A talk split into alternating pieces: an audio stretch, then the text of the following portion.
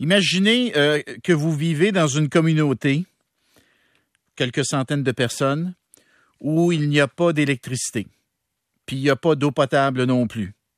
les conditions de vie, honnêtement, sont très, très difficiles. Ben, figurez-vous donc que ça existe, ça, et ça existe au Québec. Il y a un endroit, une communauté qui s'appelle Kitchisakik, qui est une communauté Anishinaabe, ce qu'on appelait les Algonquins auparavant, à peu près une centaine de kilomètres au sud de Val d'Or, donc dans la réserve phonique de la Vérandrie. Et hier, très bonne nouvelle. Sophie Brochu, la PDG d'Hydro-Québec, y était. Bonjour, Sophie. Bonjour, M. Dreville. Alors, il y avait vous, il y avait des ministres du gouvernement, il y avait aussi le, chef Régif Penachoué, donc le chef de Kitchisakik. Et là, vous êtes venu leur annoncer quoi, Sophie Brochu? Ben, en fait, on est venu euh, euh, dire à la communauté qu'ils avaient été très patients, trop patients, et qu'on allait euh, raccorder la communauté au réseau d'Hydro-Québec. Ketchisakik, c'est la dernière communauté là qui n'avait pas encore de connexion et de service par Hydro-Québec. Alors, vous le dites, les conditions de vie sont extraordinairement difficiles. Et on est venu leur dire que là, avec la communauté, on travaillait un projet avec eux euh, pour trouver le meilleur tracé. Et puis que notre objectif, c'est de, réaliser le projet le plus rapidement possible. On vise 2025. Euh, on pense que c'est faisable. Et ça va changer le visage de la communauté, ça, il n'y a pas de doute. Qu'est-ce qui a fait que ça a débloqué? Sophie, parce que moi, moi, j'y suis allé. J'y suis allé avec le, député euh, autochtone d'origine autochtone, Alexis Wawanoloat, qui était député d'Abitibi-Est à ce moment-là, tout près de, autour de 2010. On est allé là, lui et moi. Et puis moi, je voulais aller voir c'était quoi parce que j'étais porte-parole en santé. Et puis j'avais trouvé ça incroyable. Je me disais, ça se peut pas que ça existe au Québec. Euh, on avait couché sur place, on avait couché à même le plancher, puis il faisait froid parce mm-hmm. que parce que les maisons, évidemment, les maisons sont. Tu, chauffes au bois, tu chauffes au bois parce qu'il n'y a pas d'électricité. Bon, il y a des il y a mm. des génératrices qui servent à à, éclairer. Un bloc sanitaire. Ouais, un bloc, puis un bloc sanitaire pour euh, pour les gens qui ont des qui ont des petits problèmes de santé. Mais je veux dire, c'était vraiment. Alors, puis moi, j'étais revenu, puis j'avais euh, j'avais interpellé le ministre de la Santé, M. Couillard, à ce moment-là, en commission parlementaire, en disant Ça n'a pas de bon sens, Philippe Couillard, ça n'a pas de bon sens, il faut vous en occuper. Puis là, il m'avait dit Écoutez, le problème, c'est que c'est pas une réserve euh, indienne. Donc, euh, le fédéral dit que ça ne le regarde pas vraiment parce que c'est pas une réserve officielle. Puis le Québec dit, ben écoutez, ça relève quand même du fédéral parce que c'est les autochtones. Puis c'était bloqué là-dedans. Puis vous, vous avez réussi à le débloquer. Mais comment vous avez réussi ça? Ben, écoutez, il euh, n'y a, y a, y a, y a, pas grand miracle. Hein. À un moment donné, on peut laisser traîner les choses. À un moment donné, on dit on va prendre euh, le taureau par les cornes, puis on va y aller. Et euh, dans toute dans toute cette histoire, il y a le fait aussi que la communauté réfléchissait et réfléchit encore à, à, peut-être bouger dans l'espace, puis se déplacer dans le temps. Mais là où ils sont présentement, il y a une école, il y a un bloc sanitaire il y a, il y a toutes sortes d'installations qui vont faire en sorte que la consommation d'électricité va demeurer dans ce coin-là. Alors, ça fait 20 ans qu'ils sont là. Ça fait 20 ans que le gouvernement fédéral dit bon, j'amènerai pas l'eau parce que c'est compliqué l'eau, vous allez peut-être vous déplacer. Puis comme il n'y avait pas d'eau, puis que c'était pas une réserve euh, fédérale, est-ce qu'on amène l'électricité? À un moment donné, il faut arrêter de se poser des questions. Il faut dire on y va. C'est une question humaniste, une question de base. Puis moi, je reviens toujours là-dessus, euh, Bernard, vous le savez, au mythe fondateur d'Hydro-Québec. Le mythe fondateur d'Hydro-Québec, là, c'était de dire les Québécois, peu importe où ils sont au Québec, vont avoir accès à l'électricité au même prix euh, partout sur le territoire. Alors là, on a 400 personnes. Hier, c'était plein d'enfants. C'était de toute beauté. Ils sont riches de leurs enfants. Puis tu peux pas, tu peux pas regarder un enfant de 5 ans, 6 ans, 7 ans qui commence l'école puis lui dire ça va bien aller, ma grande, ça va bien aller, mon petit. Quand tu vas revenir à la maison, tu vas faire tes devoirs en gelant. Ça n'a plus de bon sens. Alors, c'est une décision qu'on a prise, complètement endossée par le conseil d'administration. Et je dois dire, là, parce que pour moi, c'est important, menée par les équipes de relations autochtones d'Hydro-Québec depuis au moins dix ans, qui euh, ont tout fait pour sensibiliser toutes sortes euh, euh, d'instances, notamment les instances d'Hydro-Québec. Aujourd'hui, on donne vie à un projet. Puis je peux vous dire, il y a 20 000 personnes chez Hydro-Québec qui sont extraordinairement fiers de pouvoir dire que Kitty Sakik va faire partie de la communauté des clients qu'on a le privilège de servir.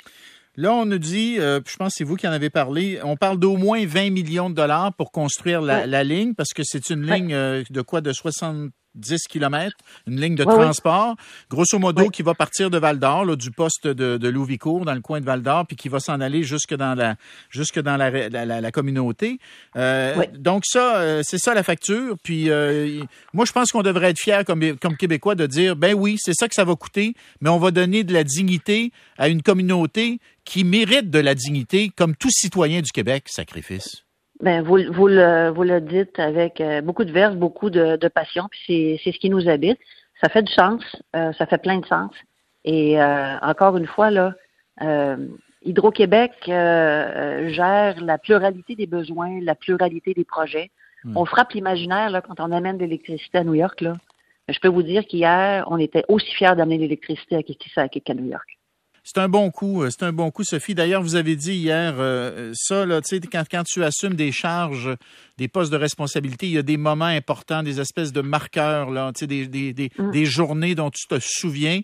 Puis vous avez dit hier, celle-là, je vais m'en souvenir. Puis il y a des photos de vous là, dans le reportage notamment de, de Ariane Kroll. On vous voit avec les enfants. Là. Vous avez ah, ils sont adorables. Écoute, ils viennent, ils viennent se coller à nous. Ils, sont intrigués, ils, sont beaux, puis ils sont souriants, puis la résilience de ces gens-là, la, la résilience du chef, du jeune euh, vice-chef qui vient d'être élu, qui a 19 ans, les femmes qui tiennent le, village à bout de bras, ils ont traversé une crise sanitaire, ils ont une entraide hallucinante, ils sont, euh, ils sont franchement très inspirants.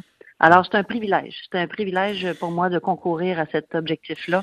Puis comme je vous dis, là, tout le monde chez Hydro, euh, tout le monde est vraiment fier et content. Moi, ce qui m'avait frappé, puis ça va être, ça va être ma dernière question, Sophie, c'est que juste à côté, juste, juste, juste à côté de la communauté, il y a un réservoir d'Hydro-Québec, un réservoir puis un barrage de rétention.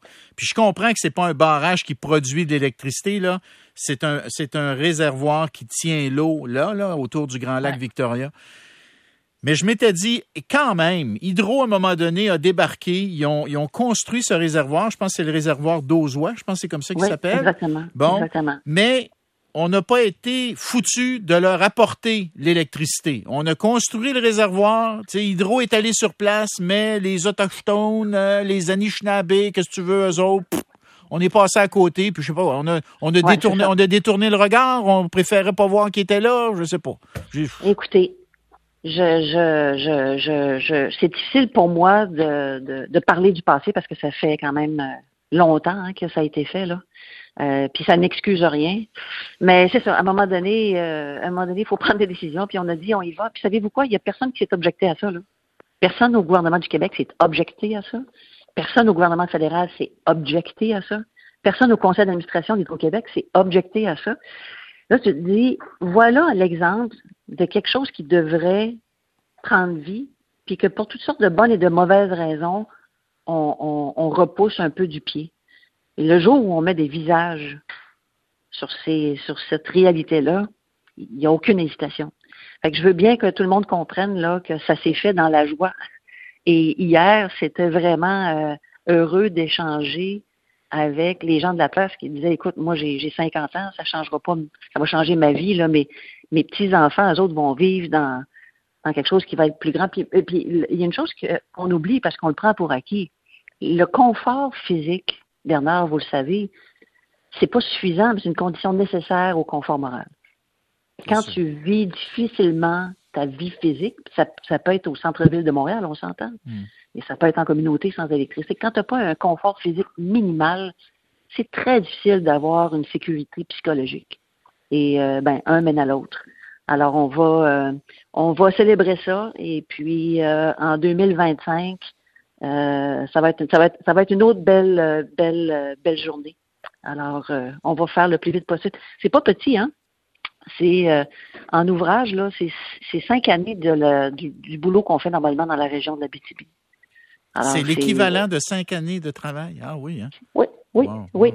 Alors, euh, ça pourrait, voilà, voilà une autre raison. On pourrait dire, ben là, on a trop de travail, puis là, il y a, tout le développement, puis comment est-ce qu'on va faire pour faire ça? À un moment donné, tu dis, on le fait, on va avancer, puis on va le faire avec la communauté. Puis, bon, euh, au passage, après ça, on peut réfléchir, outre l'amener d'électricité, qu'est-ce qu'on peut faire avec ces gens-là? Il y a des gens qui sont capables de travailler sur des ouvrages euh, civils et tout. Fait mm, mm. C'est vraiment quelque chose qui va être, qui va être porteur.